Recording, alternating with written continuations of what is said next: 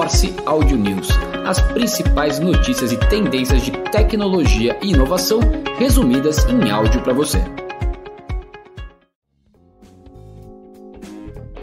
Olá, esse é o Audio News do dia 28 de setembro de 2023.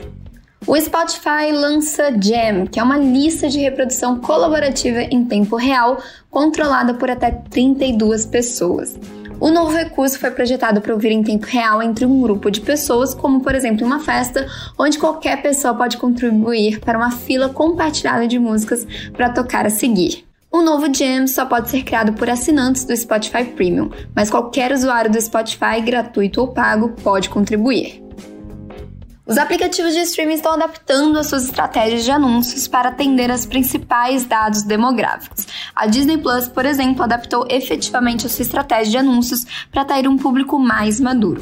Inicialmente focado em conteúdo familiar, a Disney Plus mudou estrategicamente a sua abordagem, aumentando os gastos com anúncios em plataformas como Facebook, Instagram e sites comumente frequentados por dados demográficos. Por outro lado, a Pluto TV se aperta em usuários mais jovens aumentando visivelmente os investimentos em plataformas populares entre os jovens, como por exemplo o TikTok.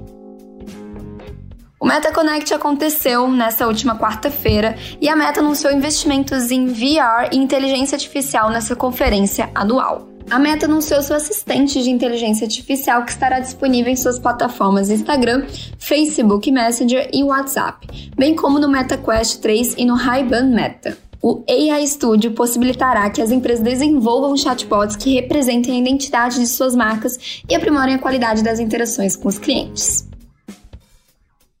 E falando em redes sociais, o Snap começou a testar links patrocinados nas respostas do chatbot MyAI.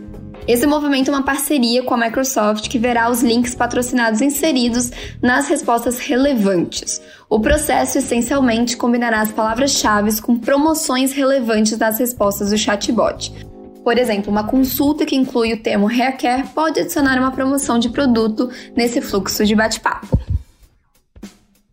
Os Top Creators 2023 apresentam 700 milhões de dólares em ganhos, de acordo com a Forbes. A Forbes tem uma lista anual de Top Creators e homenageou 50 creators nessa lista. Estes creators somam 2,6 bilhões de seguidores, somados para fazer 700 milhões de dólares em ganhos pelas estimativas da Forbes. Isso representa um aumento de mais de 20% em relação aos 570 milhões de dólares de 2022. Em 2023, as marcas devem gastar cerca de 21 bilhões de dólares em marketing de influência, um aumento significativo em relação ao 1,6 bilhão de sete anos atrás. E falando em mídia e ads mobile, o tamanho global de publicidade multiplataforma e móvel foi avaliado em mais de 73 milhões de dólares no ano passado.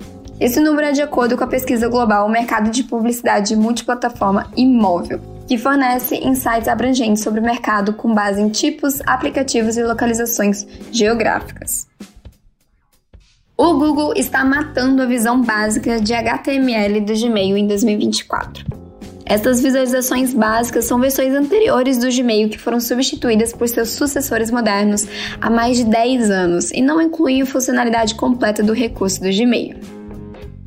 Em relação ao universo gamer, a Meta anunciou novidades também de games na Meta Connect 2023. O anúncio do Meta Quest 3 trouxe bastante foco aos games, o que já é uma forte característica da plataforma, tanto que o novo dispositivo é compatível com a biblioteca já existente da plataforma, com mais de 500 títulos disponíveis. O Meta Quest 3 já está disponível para pré-venda nos Estados Unidos e os envios começarão a ser feitos no dia 10 de outubro.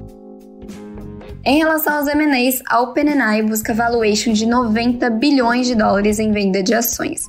A criadora do ChatGPT permitirá que os funcionários vendam as suas ações existentes ao invés de da empresa emitir novas, mas ainda é possível que os termos mudem. A companhia foi avaliada em 29 bilhões de dólares em abril deste ano após levantar uma rodada de 300 milhões com grandes fundos. Isso sem contar com os 10 milhões de dólares de investimento que recebeu da Microsoft em janeiro.